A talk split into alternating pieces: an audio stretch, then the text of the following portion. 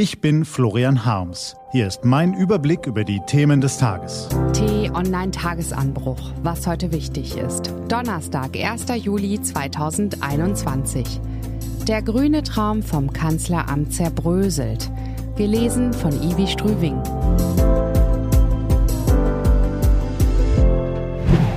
So wird das nichts. Der politische Betrieb normalisiert sich und auch der Wahlkampf nimmt Fahrt auf. Er wird härter, aber die drei Kanzlerkandidaten spüren dies in unterschiedlichem Maße.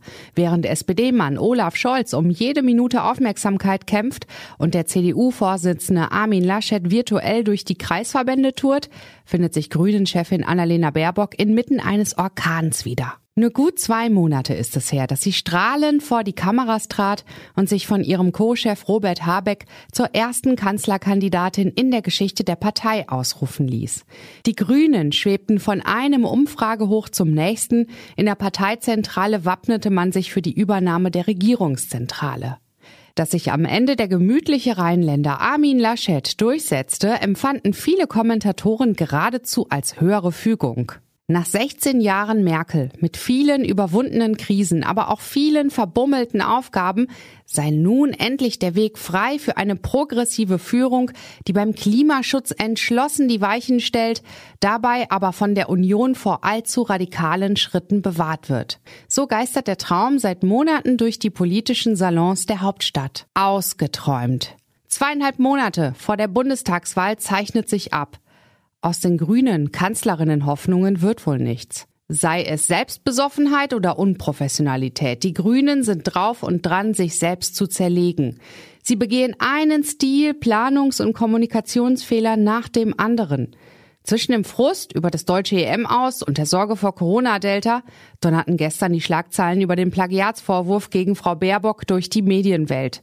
Die Parteistrategen der Grünen schossen mit schwerem Geschütz zurück, witterten einen Rufmord und ließen den Promi-Anwalt Christian Scherz juristische Nebelkerzen werfen. Feuer und Gegenfeuer. So schwillt der Chor der gegenseitigen Vorwürfe zum Getöse an. Die Gelassenheit und Souveränität, die es eben auch für ein hohes Staatsamt braucht, sucht man vergebens. Es ist stets ratsam, sich von der Aufregung der Boulevardmedien nicht anstecken zu lassen, aber selbst mit nüchternem Blick verfestigt sich der Eindruck einer Partei in Panik. Jahrelang haben sich die grünen Parteistrategen um den Bundesgeschäftsführer Michael Kellner auf die angestrebte Machtübernahme vorbereitet, haben ihren parteiinternen Dauerzwist zwischen Realos und Fundis befriedet, haben die Basisarbeit an den Ortsvereinen professionalisiert, haben ihre Kommunikation und Pressearbeit generalstabmäßig organisiert. Die Kür der Kanzlerkandidatin gelang weitgehend reibungslos. Das Duo Baerbock-Habeck verbreitete Harmonie und Elan. Alle schienen bereit für einen fulminanten Wahlkampf. Mehr Rückenwind ging eigentlich nicht. Doch dann stolperte Frau Baerbock von einer Panne in die nächste.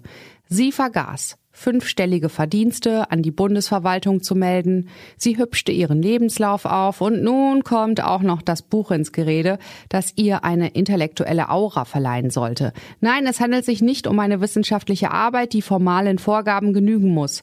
Ja, die beanstandeten Passagen sind nach allem, was man bisher weiß, überschaubar. Trotzdem treffen die Vorwürfe hart. Zu offensichtlich sind die Ähnlichkeiten mit anderen Publikationen. Geschrieben hat das Buch zum Teil ein Co-Autor, aber aber Baerbocks Name steht auf dem Cover. Sie schmückt sich mit dem Werk. Sie trägt die Verantwortung.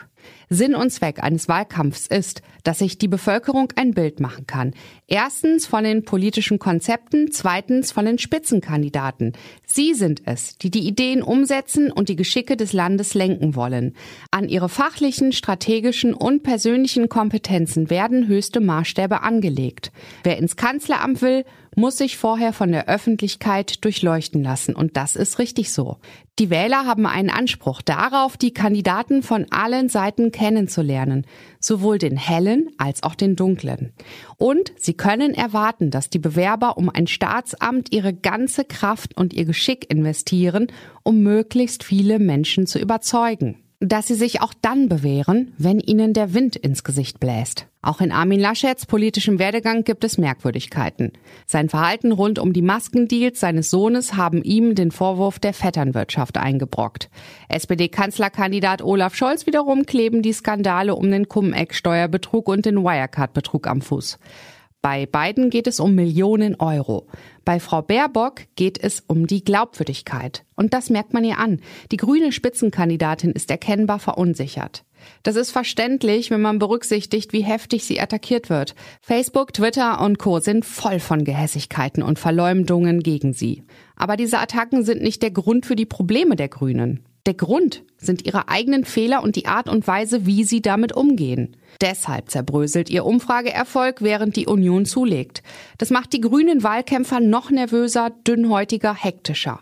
Hoppla hopp haben sie vor zwei Wochen einen PR-Manager verpflichtet, der Frau Baerbocks Image aufpolieren soll. Ob das hilft? Es sind noch zwölf Wochen bis zur Wahl. Gegenwärtig hinterlassen die Grünen den Eindruck eines Stabhochspringers, der nach langem Anlauf ganz hoch hinaus will, aber im letzten Moment die Latte reißt und einer Spitzenkandidatin, die die hochgesteckten Erwartungen an ihre Person nicht erfüllen kann.